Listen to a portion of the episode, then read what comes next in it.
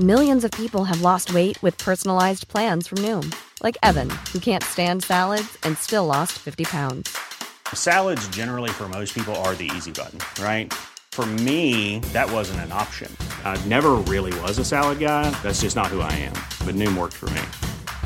Get your personalized plan today at Noom.com. Real Noom user compensated to provide their story. In four weeks, the typical Noom user can expect to lose one to two pounds per week. Individual results may vary.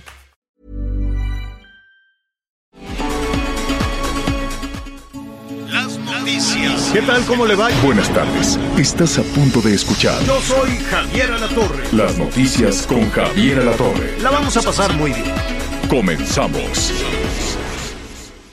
Si tus celos me acuchillan por la espalda y es mi culpa por haber estado sola. Sin tu ira me dispara en la cabeza. ¿Por qué me temes? ¿Por qué me temes? Si libertad la tiene tu despojo. Muy buenas tardes, bienvenidos, gracias por estar con nosotros. Eh, les saludamos con muchísimo gusto, bueno, a través del Heraldo Radio y del grupo de Audiorama Comunicación. Gracias por estar con nosotros, muy buenas tardes.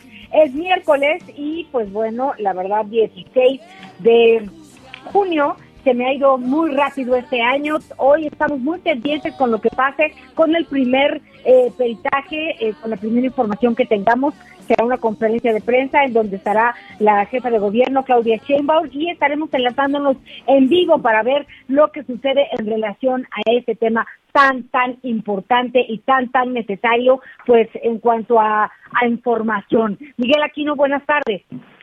¿Cómo estás, Anita? Muy buenas tardes. Me da mucho gusto saludarte. Saludos a todos nuestros amigos a lo largo y ancho del país. Vamos a estar platicando también sobre las cuestiones del clima, en dónde está lloviendo, dónde se prevén pues tormentas fuertes en las próximas horas, pero sin duda hoy lo que tiene toda la atención, y me atrevo a decir no solamente en la capital del país, sino en todo el país, Anita, es este peritaje de la línea 12 del metro. El, el, el fin de semana apenas el New York Times sacaba un peritaje y de acuerdo con una información que ellos habían obtenido de algunas de las empresas que habían sido contratadas. Vamos a recordarles a nuestros amigos que además de la investigación de la Fiscalía General de Justicia de la Ciudad de México por la situación de este lamentable, lamentable incidente, que como dicen las autoridades, este, esta tragedia que ocurre en la, en la zona de la línea 12 del metro el pasado 3 de mayo, se inició una investigación y bueno, pues la Procuraduría hace su trabajo en relación a peritajes, pero Oye. también se contrataron empresas privadas,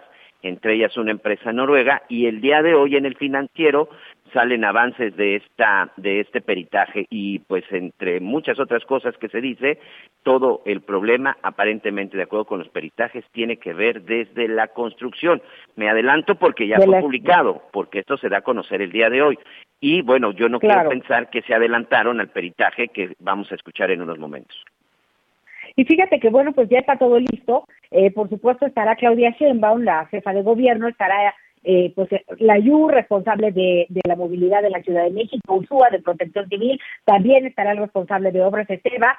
Y eh, lo que parece que quien parece que no va a estar presente es Florencia Serranía, la directora del metro. Eso es lo que se está comentando en Radio Pasillo por parte de los compañeros reporteros que ya están muy pendientes de que empiece esta conferencia de prensa. Y bueno pues también eh, se prevé que sea una conferencia de prensa larga será un dictamen largo aproximadamente de una hora. El énfasis será en lo técnico de entrada y eh, pues la empresa presentará la metodología con la que hicieron este, este dictamen esta investigación preliminar y se espera también que haya un posicionamiento por parte de Claudia Sheinbaum. Así que, pues vamos a estar muy pendiente de este tema.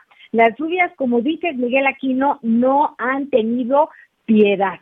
Eh, la verdad es que es importante eh, hablar de este tema en muchos sentidos. De entrada en la prevención. Miguel, ¿cuántas veces piensa uno que libra ese charquito y se lo acaba llevando el charco? Entonces hay que tener mucho cuidado porque sí está terrible esta, esta cuestión de las lluvias, no nada más en la capital del país, en distintas partes de, de nuestra República Mexicana. Y también pues tendremos una entrevista con Christopher Estupiñán, abogado en, en camino legal en representación de las familias afectadas de la línea 12 del metro, Miguel. Así es, eh, y esto, bueno, además de que queremos escuchar y saber qué opinan de estos resultados y sobre todo saber si a los familiares de las víctimas, 26 personas perdieron la vida por desgracia en esta en esta tragedia de la línea 12 de la línea 12 del metro. Bueno, también hay algo interesante que salió en estos días y resulta que un despacho de abogados de los Estados Unidos buscó a los familiares de las víctimas para informarles que estaban en todo su derecho legal de iniciar una denuncia precisamente en la Unión Americana en contra pues de las empresas y sobre todo de los responsables por la por lo que sucedió en la línea 12 del metro. Un, un asunto interesante que la verdad muy pocos lo teníamos en el radar Anita de que eh, solamente pues esto quedara eh, en nuestro país, el seguro que tiene el metro eh, hizo que le pagaran, y hasta el momento no les han pagado a todas las familias, aproximadamente unos 600 mil pesos por lo, por lo que sucedió. O sea, 600 mil pesos le pagaron a, a las personas que por desgracia perdieron un familiar. Bueno, pues resulta que con esta demanda, pues estas personas, los familiares de las víctimas, podrían recibir una indemnización que podría estar tasada, que podría estar valuada en varios millones de dólares. Esto sin duda pues es algo que eh, pues ha estado llamando mucho la atención. La pregunta es por qué en Estados Unidos se iniciaría un proceso. Ya no lo va a estar explicando el abogado, pero bueno, tal y cual hemos estado investigando, pues resulta que con muchas de las empresas que estuvieron involucradas en la construcción de la línea 12 del metro, este, a partir del año, bueno, antes del 2012, entre el 2006 y el 2012, que fue cuando se llevó a cabo esta construcción, pues resulta que con muchas de estas empresas tiene y están eh, eh, evaluadas y cotizan en la Bolsa de Valores de Nueva York, bueno, pues también ahí resulta que podían tener algún tipo de responsabilidad y por eso es que se podía iniciar también este este proceso. Entonces, sin duda son de estas cosas que van saliendo y son cosas que evidentemente, bueno, pues eh, ya lo decía, hoy nos tendrán con la con toda la atención en lo de la línea 12 del metro. Y bueno, te confirmo lo que decías, ¿eh? La señora Florencia Serranía sigue sin aparecer y ni siquiera hoy que se va a entregar el dictamen de su metro, porque al final ella es la que ahorita se supone que está dirigiendo el servicio de transporte colectivo metro, no, no va a estar.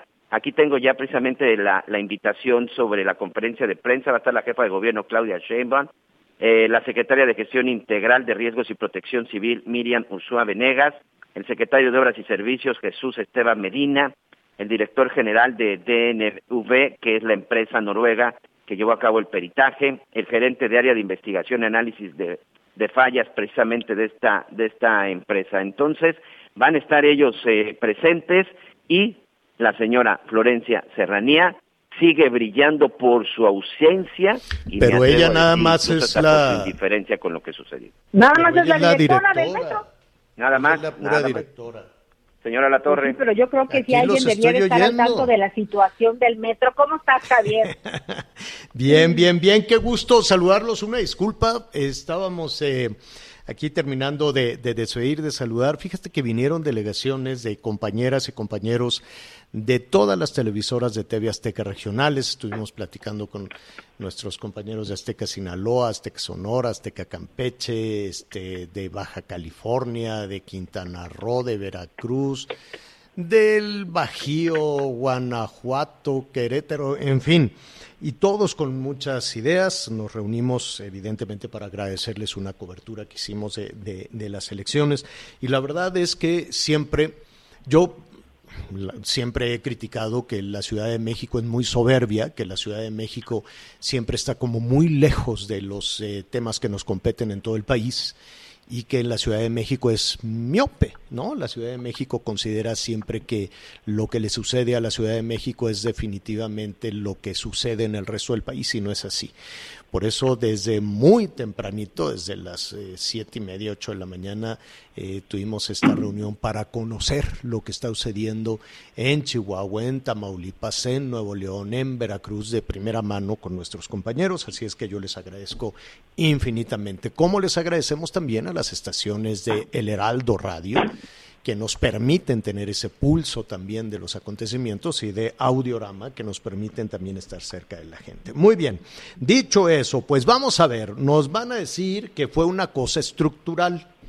nos van a decir en el peritaje de esta tragedia que costó la vida de personas, que dejó incapacitadas a otro importante número de personas. No hay que perder de vista, Anita Miguel, que eh, de alguna manera esto se ha empujado hacia lo político que de alguna manera esto se ha empujado hacia lo electoral, que si con esto le dan una raspada a uno de los eh, visibles candidatos de Morena a la presidencia en el 24, qué barbaridad, ya estamos hablando de las elecciones presidenciales del 24, eh, y esto involucra pues a los tres, ¿no? Involucra a Claudia Sheinbaum, a Marcelo Ebrard y a, Monreal, que de alguna manera, si él no tuvo nada que ver en esto, pues se le involucró en desbarrancar, él dice que no, este, también parte de la elección. Así es que dijeron, no, chiquito, tú tampoco te salvas, zápale.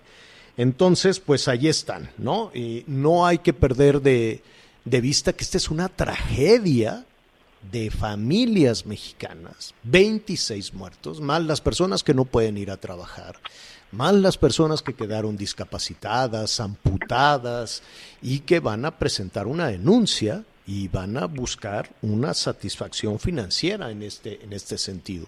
Entonces, no creo, a reserva de, de lo que se resuelva en un momento más con el dictamen, que yo no sé por qué lo separan en una parte y otra parte, este dictamen preliminar, además cómo le ponen frenos, es parcial, es preliminar, no es toda la verdad, pues ya digan, que, que nos digan toda la verdad, que nos digan si está mal hecho, que, o que es que los pernos se barrieron y se gastaron y que si, ¿no? Que nos digan, a ver, ¿está mal hecho o está bien hecho? ¿Ahorraron o no ahorraron? ¿Tenían prisas para, ya ve que todos los políticos en el país, del color que sea, tienen prisa siempre para inaugurar, ¿no? Dicen, vamos a inaugurar el puente, inaugurar la carretera. Oiga, pero todavía no está terminado, no me importa. Cortamos el listón y luego siguen trabajando porque si no lo va a inaugurar otro y lo quiero inaugurar yo. Esa es una historia de todo, de todo el tiempo.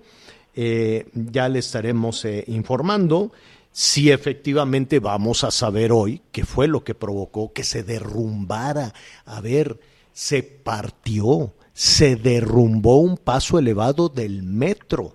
Eso es muy serio, porque si se derrumbó una parte y si el dictamen dice que es un asunto estructural, pues ya no sabríamos qué pensar con el resto de la obra, Miguel, Anita. ¿Sabe? Y también sabes que esto de si, si ya va a haber un dictamen, si ya va a haber un esfuerzo de comunicación, si hay una conferencia de prensa, si está la empresa que finalmente hizo este dictamen, este estudio, este análisis, esta revisión, pues no va a haber preguntas.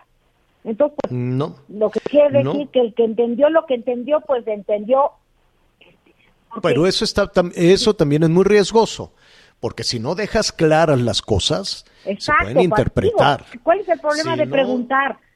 Claro, si no dejas claro, bueno, pues en cualquier momento, en cuanto esté hablando la jefa de gobierno, aquí vamos a, tener ya la información, ya está todo dispuesto, ya está, ya sabes, el mantel de fieltro gris y con todo ya listo, le vamos a ofrecer las palabras. Antes, déjeme decirle rápidamente, antes de ir con nuestro siguiente entrevistado, que tiene que ver con las reformas que a las que está convocando el presidente de la República. Déjeme y yo tengo un tema, no me vayas a dejar. Dime, no vayas a dejar por ahí. No nada más que a las 11 de la mañana se reunió eh, pues eh, los padres de niños con cáncer que ayer estuvieron manifestándose por el tema de los medicamentos y el secretario de salud Jorge Alcocer, además del subsecretario de promoción y de la salud Hugo López Gatel. Vamos a ver lo que ahí se desprende porque va a ser muy importante esta Pues es muy sencillo. Después de 10 horas de bloqueo ayer en el aeropuerto y después de dos años, no sé si esta es la séptima octava reunión. Claro, es muy sencillo, darles la medicina para las niñas y los niños, para las niñas y los niños. No, no el presidente dijo que han estado buscando medicinas en todas partes del mundo. No quieren fotografías ni quieren del No quieren así este saludos y fotos con los funcionarios. Los papás quieren la medicina para sus hijos. No quieren más reuniones. ¿Para qué quieren las reuniones? A ver, aquí están los tratamientos, aquí están las quimios, aquí están ya las medicinas. Eso es lo que quieren. Eh, entiendo que eso es lo que quieren los, los padres. Así es que tienes toda la razón, Anita, pues ya veremos. ¿qué resultó de eso? Si otra promesa que ya verás, que, te voy a traer lo que sea. Eh, a propósito de medicamentos y de vacunas, fíjese que la, pues se pidió saber cuánto se ha pagado, ¿no? Por el, eh, por la vacuna rusa. Eh, ya, ya aquí hemos dicho que Marcelo Ebrard fue allá con los rusos y tuiteó en ruso y que, y que todo estaba muy bien. Entonces dijeron, bueno, pues si todo está muy bien, ¿cómo nos salieron? ¿Cuánto se ha pagado por, la, por las vacunas rusas? Que por cierto, pues no han llegado todas las que se pidieron. Este, y nada, que la Suprema Corte frenó en eh, esa información que está en desarrollo, dijo, frenó la posibilidad de que se difunda eh, vía transparencia eh, el contrato que firmó México con los rusos para comprar la vacuna. El ministro presidente Arturo Saldívar, que va de polémica en polémica, este, dijo que pues que no. Entonces, eh, dice aquí, ya ve cómo es este lenguaje, dice concedió una suspensión y dio entrada a un recurso de revisión promovido por la Consejería Jurídica del Ejecutivo para impugnar al considerar que se afectaría la seguridad nacional. ¿Por qué se va a afectar la seguridad nacional cuando queremos saber, oye, cuánto, nos costaron las vacunas de los rusos? No entiendo por qué siempre dicen, no, no te lo puedo decir. Oye, ¿cuánto se gastaron en el segundo piso? No, no te lo puedo decir. ¿Por qué? Porque es de seguridad nacional. Oye, ¿por qué se cayó esta obra? No, tampoco te lo puedo decir. Oye, ¿cuánto costaron las vacunas de los rusos que no han llegado? No, tampoco te lo puedo decir. ¿Por qué? Porque es de seguridad nacional. Bueno, ya que encuentren otro pretexto, ¿no? no o tú, Miguel, que siempre estás muy enterado de esos temas, ¿qué tiene que ver la seguridad nacional con saber y ese precisamente siempre ha sido el cuestionamiento, ¿no? Eh, que no tiene que ver absolutamente nada con seguridad nacional, porque siempre sencillamente se piden costos, se pide presupuesto. No les pregunto cómo lo hicieron o cómo lo diseñaron, que eso sí tendría que ver con seguridad nacional, Javier. Por ejemplo, en el caso de una obra, de una construcción, pues se entiende que no se pueden dar detalles de la obra y de la construcción si yo quisiera pues cometer un atentado contra esa obra, pero en cuestión de dinero, pues además creo que es justo porque pues ese dinero no lo pagó ningún secretario. es dinero de Marcelo. ¿no? es dinero de Marcelo, es dinero de, la ciudadanía. Bueno, eh, para presentar a nuestro, a nuestro siguiente invitado, nada más le pongo rápidamente en contexto. Ayer aquí estuvimos eh, hablando de estas iniciativas del presidente este, pasadas las elecciones, bueno, pues ya el presidente dice que va a presentar este, tres eh, reformas, tres iniciativas que del presidente. Una, una de, ellas tiene que ver con eh, una reforma electoral, desaparecer a los diputados plurinominales y evidentemente una reformatear, por decirlo de alguna manera, reestructurar al Instituto Nacional Electoral. Em, y la otra cuestión tiene que ver con la Guardia Nacional, un asunto muy polémico desde la conformación de la Guardia Nacional, que cómo batallaron, yo no sé si ya está conformado o no, yo sigo viendo eh, elementos todavía con el uniforme que dice Policía Federal y eso pues te genera alguna confusión. ¿Quién manda ahí? ¿Manda un civil? ¿Manda un militar? ¿Manda la actual este, secretaria de Seguridad este, ciudadana? y resulta que no puede y entonces hay que dárselo al ejército, en fin, muchísimos temas. Y otra que tiene que ver con fortalecer a la Comisión Federal de Electricidad sobre las empresas privadas. Tres iniciativas que eh, ya de las cuales ha hablado el presidente. ¿Qué opina de esto la oposición? ¿Qué opina de esto el Partido Acción Nacional? Me da muchísimo gusto saludar a Marco Cortés, el líder el presidente del Comité Ejecutivo Nacional del PAN. ¿Cómo estás, Marco? Buenas tardes. Hola, Javier. Buenas tardes. Qué gusto saludarte. Pues mira, de entrada, yo te diría, Javier, que esto ya hoy hace un nuevo planteamiento. El presidente dice, bueno, yo mandaré las iniciativas, sé que ya no tengo la mayoría calificada y buscaré que se construya.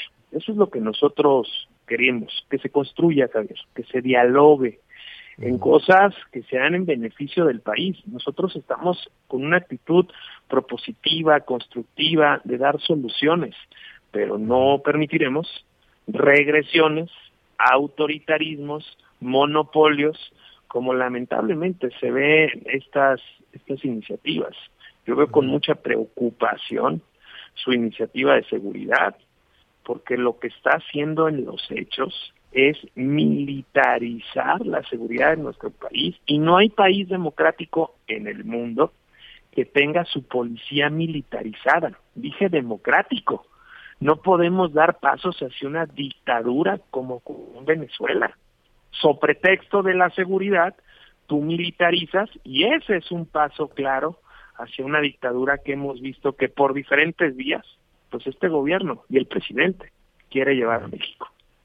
Ahora, no estamos con esta historia. vamos a retomar esta iniciativa, esta, esta reforma que tiene que ver con la Guardia Nacional y, trataremos de, revisar las otras que, que de por sí son, son eh, complejas, eh, Marco. Pero esta, esta, este tema de la militarización para garantizar la seguridad de los ciudadanos la venimos escuchando hace 15 años.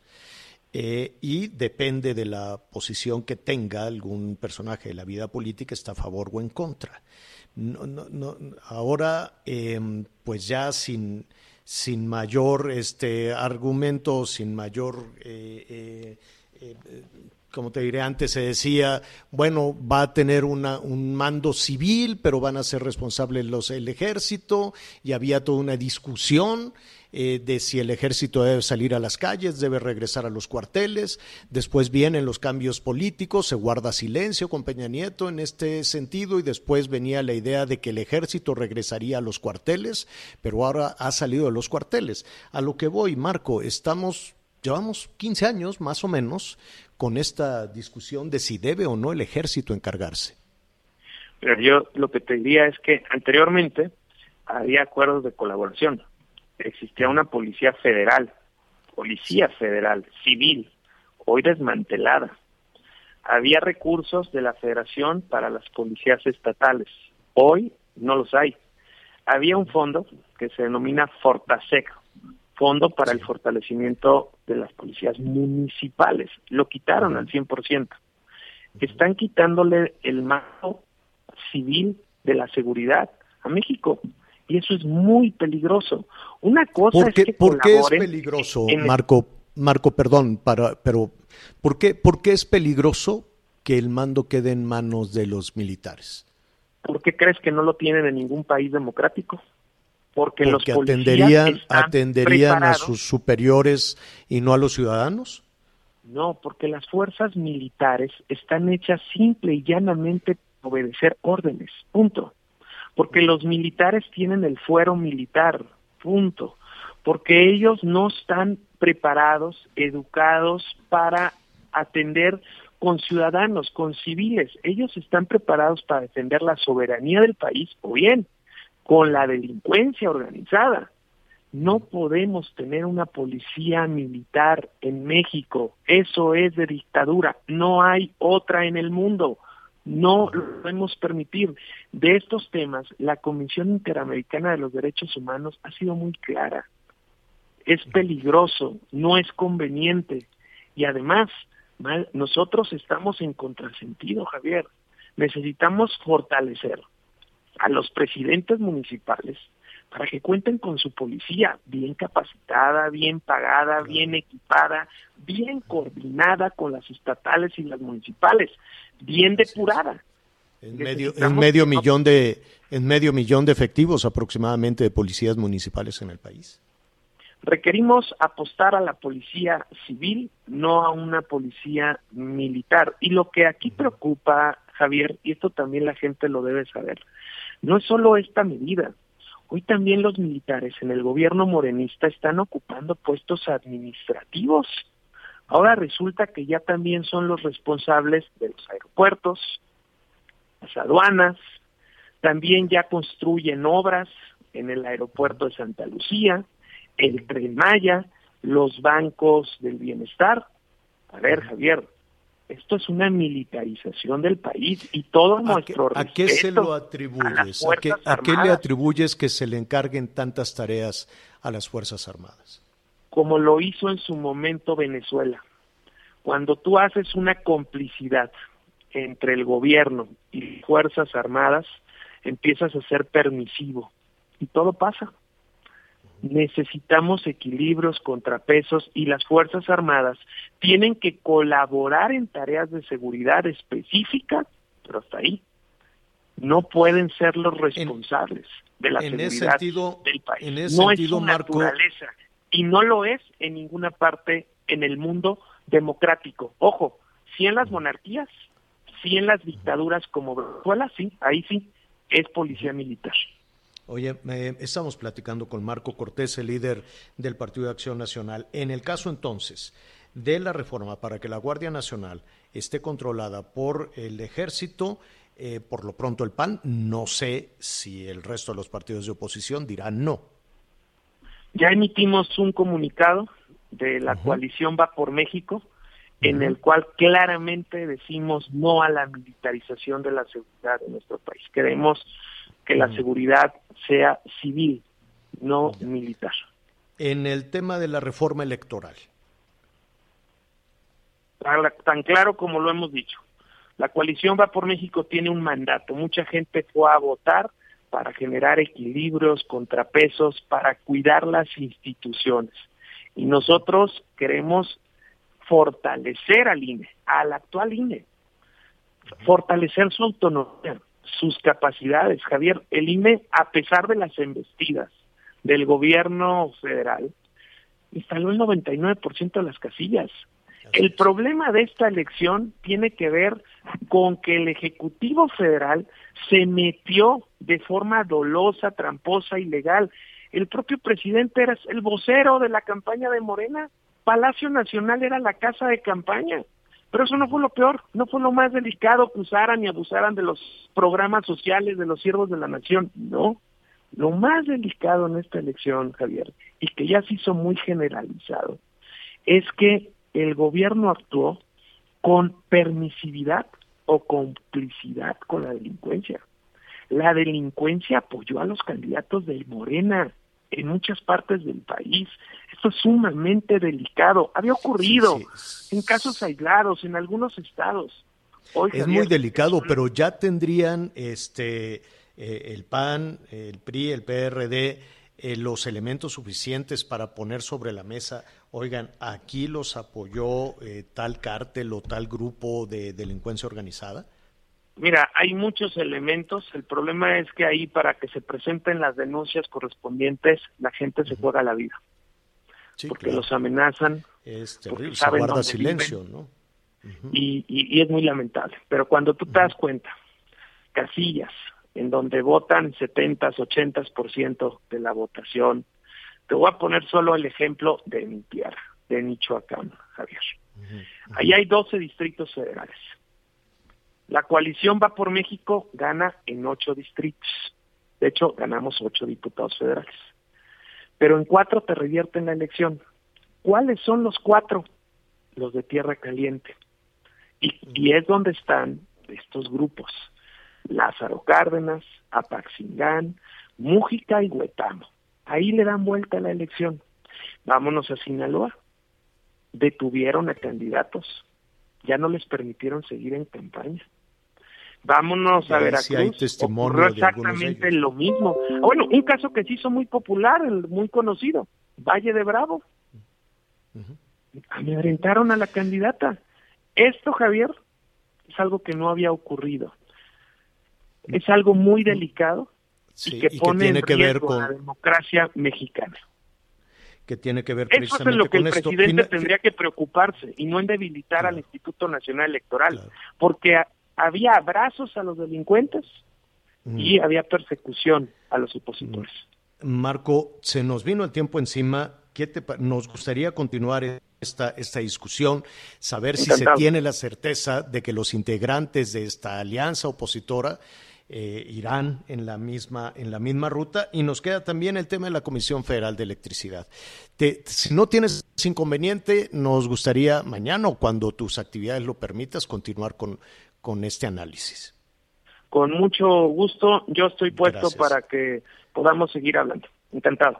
Gracias, gracias. Es Marco Cortés, el líder de Acción Nacional. Vamos a hacer una pausa rápidamente para regresar y escuchar lo que diga la jefa de gobierno de la tragedia en el metro. Sigue con nosotros. Volvemos con más noticias. Antes que los demás. Todavía hay más información. Continuamos.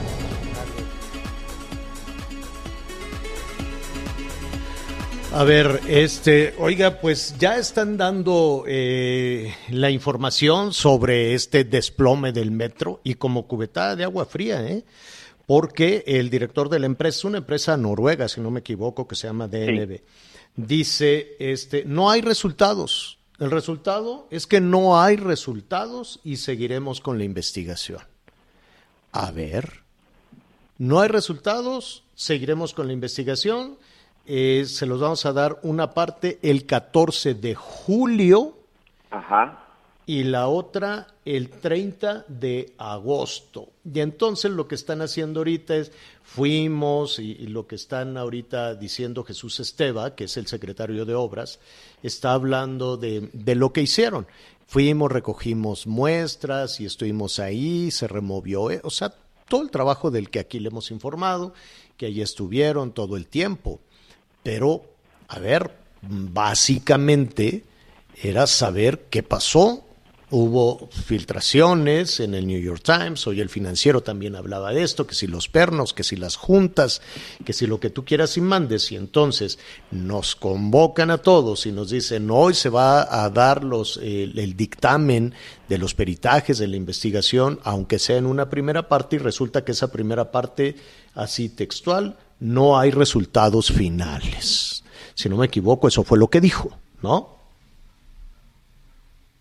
Miguel. Sí, señor, aquí estamos precisamente este, revisando algunas Estamos cosas. escuchando. Fíjate que sí Va- están a- vamos a escuchar lo que dice Sí, Jesús. Esteva, el secretario de Obras y Servicio de la Ciudad de México. ángulo azul resalta la presencia de un concreto diferente frente a la referencia prefabricada. Círculos rojos, ah, bueno, la siguiente, círculos rojos están resaltando los pernos donde aún queda el remanente de la protección cerámica para la ejecución de la unión entre perno y viga. Los pernos presentan deficiencias en las superficies observadas en la unión, además las distancias entre los pernos no son equidistantes, por lo cual no cumple con el diseño. Figura 4.1.8, detalle de los pernos Nelson. DNB continúa evaluando la calidad de soldadura y falta de fusión. Inciso D. Con relación al anterior, en las secciones que colapsaron se observa una condición similar, es decir, la evidencia de no tener la totalidad de los pernos requeridos en el plano de diseño y o huellas de soldadura de pernos posiblemente soldados, los cuales presumiblemente se desprendieron tras el incidente. Eh, figura 4.1.9, traves T7, T1 y T6, evidencia el número de pernos Nelson en la trave T7 no coincide con lo indicado en los planos de diseño. Figura 4.1.10, traves T7, T1 y T6, evidencia que el número de pernos Nelson en la trave T1 no coincide con los indicados en los planos de diseño evidencia de que el número de pernos en la trave T6 no coinciden con los indicados en los planos de diseño. Figura 4.1.11, plano de diseño traves T7, T1 y T6. Número de pernos Nelson en T6 de acuerdo con el diseño de pernos. Número de pernos Nelson T1, T2, T3, T7 según diseño de planos. Además, se observó que en la sección de la trave del lado oriente, la cual se inspeccionó ya en el taller de resguardo, una inconsistencia en cuanto al número de pernos instalados. Eh, sección de la trave con la totalidad de los pernos de diseño, es la figura 4.1.11, pernos en la sección de trave sur, lado oriente, sección de la trave con la totalidad de pernos por diseño y sección de la trave con ausencia de pernos. Como resultado del colapso de la sección del puente, se observa el balasto esparcido y sobre algunas de las secciones de interés en las traves y tabletas prefabricadas de concreto, material estructural, cableado, etcétera, por lo que se acuerda proceder a su retiro, llevando a cabo una secuencia o protocolo de ejecución de retiro. Las actividades observadas incluyeron retiro de lastre, amarre y corte de sistemas eléctricos y mecánicos y retiro de todos los elementos componentes de la vía. Posterior a la limpieza del sitio de incidente, los A ver, especialistas eh, tiene mucho lenguaje técnico, pero hay elementos suficientes, a reserva de lo que dijo eh, primero el funcionario, que entiendo que tienen que seguir y dice, pues no hay un resultado final porque seguimos investigando, ¿no? Pero lo que está diciendo Jesús Esteba, que todo indica a em, no al diseño, sino a la ejecución de la obra. Sí. ¿No? No al diseño, sino a la ejecución de la obra. En pocas palabras, dice, no coincide los famosos pernos, que son pues como esta especie de tornillos enormes para darle fortaleza a las traves y para unir las traves, ¿no? No me quiero equivocar. Sí, es correcto, señor. Es que es finalmente como si hiciera la función de un tornillo.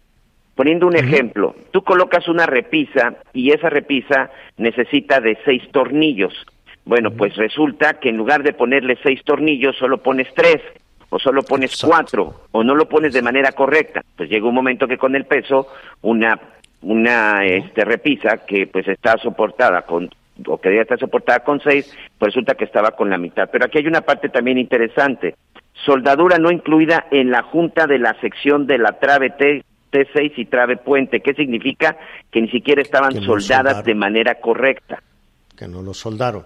Entonces, aquí, no es concluyente, no es la definitiva, pero todo apunta a que el material que se utilizó, por lo menos los pernos, no eran ni los adecuados con su capacidad, ni los suficientes. Es en principio lo que están diciendo las autoridades en un, en un informe preliminar.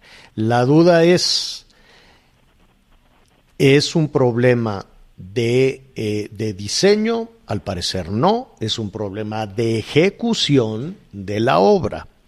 Habrá que ver quién, este, puso, quién eh, fue el, quién abasteció en material que no era el adecuado ni suficiente. Quién puso los pernos que no eran los adecuados ni los suficientes. Fue la empresa constructora, fue el administrador de la obra, fue un tema de ahorro, fue un tema de prisas, fue un tema de negligencia, ¿no? Pero aquí, pues por lo que estamos viendo, se acerca a que efectivamente la obra estuvo mal construida, no mal diseñada, sí mal construida. Correcto. La segunda parte de la investigación tendría que derivar a quién tomó esa decisión, quién dijo pónganle menos pernos y pónganle pernos de una capacidad menor a la que se necesita para una obra adecuada. En síntesis, evidentemente es un lenguaje, un lenguaje este, técnico, un lenguaje ingeniería muy complejo que, que, entienden los, los enterados de este asunto, pero en pocas palabras no hubo el material adecuado ni suficiente para darle fuerza a un paso elevado del metro. Eso se podría eh, más o menos entender de lo que se está diciendo. ¿Así es, Miguel? Así es, así es. Es parte de, las, de los errores y de las fallas. Se encontraron, eh, y aquí lo más importante, Javier, se encuentran estas fallas y esta falta de soldadura o esta falta de pernos desde la estructura, desde las traves que estaban conectadas con las columnas, con los cimientos y evidentemente también con el puente. Javier, ya está con nosotros el abogado de uno de los familiares de las víctimas de la línea 12. Así es, vamos a platicar en este momento con Christopher Estupiñán. Tenemos unos minutos, Christopher, él es abogado em, de eh, Carvino Legal y representante de familias eh, afectadas. Em, está en desarrollo esta información, no sé si ya tienen una opinión, Christopher. Javier, ¿qué tal? Un gusto, un gusto estar en tu programa, gracias por recibirme. Sí, está en desarrollo, en este momento están anunciando los, los resultados preliminares del dictamen. No obstante, pues sí te comento, todo está demostrando que esta fue una negligencia de origen. Los detalles que hasta el momento se han dado solamente nos acreditan que hubo una completa falta de cuidado en la ejecución de la obra y pudiera ser sí imputable a las prisas, así pareciera, ¿no? Eh, pareciera que hicieron una obra a la y se va, ¿no? Entonces, pues, eh, Sí, hay, hay, hay varios elementos. Esto apenas, apenas se está anunciando y lo que podemos este, concluir, Christopher, es que eh, habría una responsabilidad no tanto en el diseño como en la como en la ejecución. Ustedes, a reserva de, de, seguir escuchando en un momento más, eh, ¿seguirán con la demanda que han presentado en los Estados Unidos contra pues todos los involucrados en la construcción? Definitivamente, Javier, este, este dictamen está siendo pues muy importante y está tomando cada vez más relevancia. Eh, tanto en la ejecución de la obra, el diseño, como tú señalas, todavía no es concluyente, si hubo unos errores en el diseño, pero sí ya están saliendo los temas de los vagones que no eran los adecuados, que esos construidos por CAF USA en Estados Unidos, entonces tiene que ser responsable ante las Cortes Americanas. Y bueno, aquellas empresas que pudieran involucrarse en la ejecución, si no logramos que haya una viabilidad para llevar la, justicia a Estados Unidos, lo vamos a hacer aquí, Javier. Vamos a presentar una denuncia penal, de hecho ya la estamos preparando para, para intentar... ¿Contra, ¿contra quién, contra, quién estaría en esa demanda, Cristóbal? La denuncia sería contra quienes ejecutaron la obra, ¿no? Que sería Cárcel Infraestructura ICA, que fueron los encargados de la obra civil. Alstom Internacional fue el encargado del diseño entonces estaríamos presentando contra estas empresas y, no descartamos contra los directores responsables de obra asignados por, por Carso e, ICA. ¿Ya, ya estarían en un monto, en un monto de, un monto de reparación del daño? Es muy pronto para, para advertir eso. Eh, va a depender de las de las instancias jurídicas que al final desarrollemos, pero algo sí te adelanto, Javier. Tanto en Estados Unidos como en México estamos buscando reparaciones millonarias porque es una, una verdadera eh, vergüenza y es lamentable e inaceptable que unas empresas que han estado licitando durante tantos sexenios, tantas administraciones y generaciones, ganando las obras más grandes, construyan de esta manera sin importar las consecuencias fatídicas que, que tengan sus acciones. Entonces estamos buscando algo que sea proporcional. 650 mil pesos no es justo ni, ni, ni digno para, para, este, para este tema. Christopher, pues, eh, ¿qué te parece si seguimos escuchando el argumento que da la autoridad? Y si no tienes inconveniente, este, seguimos esta, esta conversación, la ruta que, que están buscando de reparación del daño. Gracias, Christopher. Gracias, Javier, con mucho gusto. Sería un honor estar de nuevo contigo. Gracias, es el abogado Christopher Estupiñán. Vamos a hacer una pausa rápidamente y hay más novedades, ¿eh? Hay más novedades. Ahí, este, si no me equivoco, bueno, pues ya se dijo que en la administración de Mancera sí le dieron mantenimiento. Bueno, volveremos con este tema. Sigue con nosotros. Volvemos con más noticias. Antes que los demás. Todavía hay más información. Continuamos. Bueno, pues estamos de regreso en las noticias. Javier La Torre, Ari Chávez, representante de Productos Politécnicos, siempre es un gusto saludarte. Buenas tardes. ¿Cómo estás, querida Anita? Muy buenas tardes. Pues hoy tengo muy buenas noticias para todo el auditorio que quiera adquirir factor de transferencia gratis.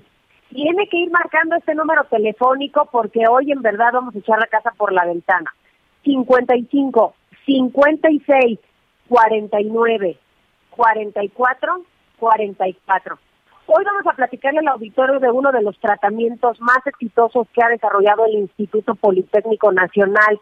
Está ayudando a miles de personas a recuperar su salud, a estar protegidos en esta época de contagios, porque lo más importante y en lo que están de acuerdo todos los científicos, médicos y demás, es que necesitamos un sistema inmunológico fuerte que nos proteja, que pueda combatir virus y bacterias efectivamente. Y eso es lo que hace el factor de transferencia.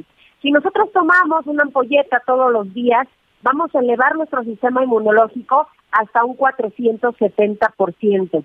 Elevarlo tanto nos protege de virus, de bacterias, incluso de enfermedades que estemos padeciendo. Tenemos ya miles de pacientes que lo toman todos los días, que además con pocas dosis podemos lograr cosas importantísimas en nuestro organismo. Primero lo puede tomar toda la familia, y esa es la mejor noticia. Bebés, personas de la tercera edad, si están en un tratamiento médico lo pueden combinar porque no tiene contraindicaciones, porque no tiene efectos secundarios, pero salir a la calle hoy en día sin tener un sistema inmunológico fuerte resulta muy peligroso. Por eso hay que tomar cartas en el asunto y hoy les traigo este tratamiento original del Instituto Politécnico Nacional con un superprecio, este tratamiento factor de transferencia además nos ayuda a combatir enfermedades, más de 150, pacientes que se sienten muy bien, cáncer, diabetes, lupus, esclerosis múltiple, artritis reumatoide, fibromialgia, enfermedades de la tiroides.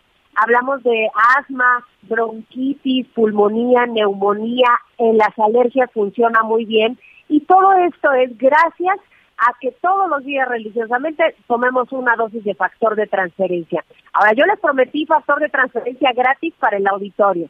Tienen que marcar ahorita, pedirlo, 55, 56, 49, 44, 44. Si llaman y piden un paquete de 20 dosis de factor de transferencia, nosotros les vamos a hacer un súper descuento. Y además les vamos a regalar otras 20 dosis adicionales, otro tratamiento completo sin ningún costo. Ustedes van a recibir 40 dosis de factor de transferencia hasta la puerta de su hogar. Además, gratis un kit sanitizante que trae dos caretas transparentes, dos cubrebocas N95 y dos geles antibacteriales. Y si son de las primeras personas en marcar, les vamos a regalar el día de hoy. Si quieren estrenar la cocina, yo les voy a regalar una batería completa de acero inoxidable con tapas de cristal templado y además gratis vienen en este paquete unos audífonos AirPods inalámbricos que se conectan con cualquier aparato para que escuchen su música sin cable. 55, 56, 49, 44, 44. Lo pueden apartar, servicios a toda la República y sobre todo recibir salud, ¿no? Que es lo más importante, mi querida Anita. Sin lugar a dudas es lo más importante. Muchísimas gracias, Ari Chávez. Buenas tardes. Muy buenas tardes. Nosotros hacemos una pausa, pero ya volvemos. Acompáñenos. Sigue con nosotros. Volvemos con más noticias. Antes que los demás. Todavía hay más información. Continuamos. Bueno, pues ahí está, eh, temas estructurales. De momento dicen que no es concluyente y que va a continuar la investigación. Desde luego en los espacios, en los siguientes espacios noticiosos de El Heraldo Radio y de Audiorama vamos a tener más detalles. Pero yo lo invito a que conozca más de este tema en javieralatorre.com, en javieralatorre MX, javieralatorre.com, javieralatorre MX. Vamos a ver ¿Qué fue lo que se dio? Fallaron los pernos. Y la pregunta, Miguel, Anita, que nos están haciendo ya nuestros amigos que nos van a acompañar ahí en javieralatorre.com y en javieralatorre SMX, dicen, si los pernos estaban mal puestos en ese tramo, ¿cómo estará el resto de la obra? ¿Con qué seguridad va a mandar un padre de familia a sus hijos en esa línea? Sí, yo, yo, por ejemplo, Javier, también haría esa pregunta, sobre todo que yo soy usuario de la línea 12 del metro, ¿eh? Mi familia en algún momento en la Ciudad éramos usuarios de la línea 12 del metro. Este no es el único tramo elevado, es un tramo elevado todavía muy largo y además hay una parte subterránea. Si aquí estaban más soldados y si aquí las traves están mal, ¿qué pasa con el resto de la, de la línea 12 del metro? Recordemos, son varios kilómetros de construcción elevada y también subterránea, señor. Y yo creo que esto además es una llamada de atención para revisar todos los pasos elevados de la Ciudad de México. En todos lados se convierten en unos baches. Están las divisiones, ¿no? O sea, los, los tramos para, para unir los puentes ya son como un bache, como un tope, pum, pum. Es, bueno, están como el aeropuerto, ¿no? Como el aeropuerto Benito Juárez que cada vez se hunde más y más y más y le ponen remaches y remaches. Qué malas son las obras públicas. tremendamente malas. ¿Qué pasó, Anita? También, Javier, pues habrá que, que analizar muy de cerca el Tren Maya, el corredor del Istmo de Tehuantepec, Dos Bocas, tantas y tantas obras que ahí están parte de los mismos constructores de la línea 12. ¿eh? De, sí. Me parece inaudito que estemos hablando de pernos, ¿no? ¿Dónde quedaron los claro. pernos? Es una cadena de responsabilidad. No es que a Javier Tremendo. se le olvidó una cosa pues, y ya nadie revisó.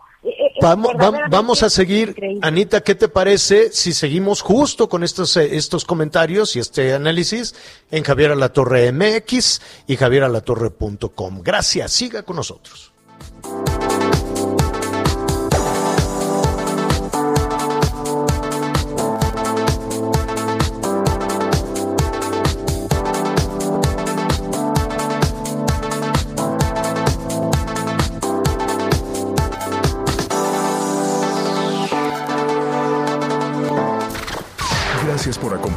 Las Noticias con Javier La Torre.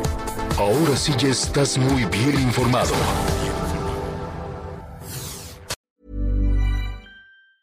Ever catch yourself eating the same flavorless dinner three days in a row? Dreaming of something better? Well, HelloFresh is your guilt-free dream come true, baby. It's me, Kiki Palmer. Let's wake up those taste buds with hot, juicy pecan-crusted chicken or garlic butter shrimp scampi. Mm. Hello Fresh. Stop dreaming of all the delicious possibilities and dig in at HelloFresh.com. Let's get this dinner party started.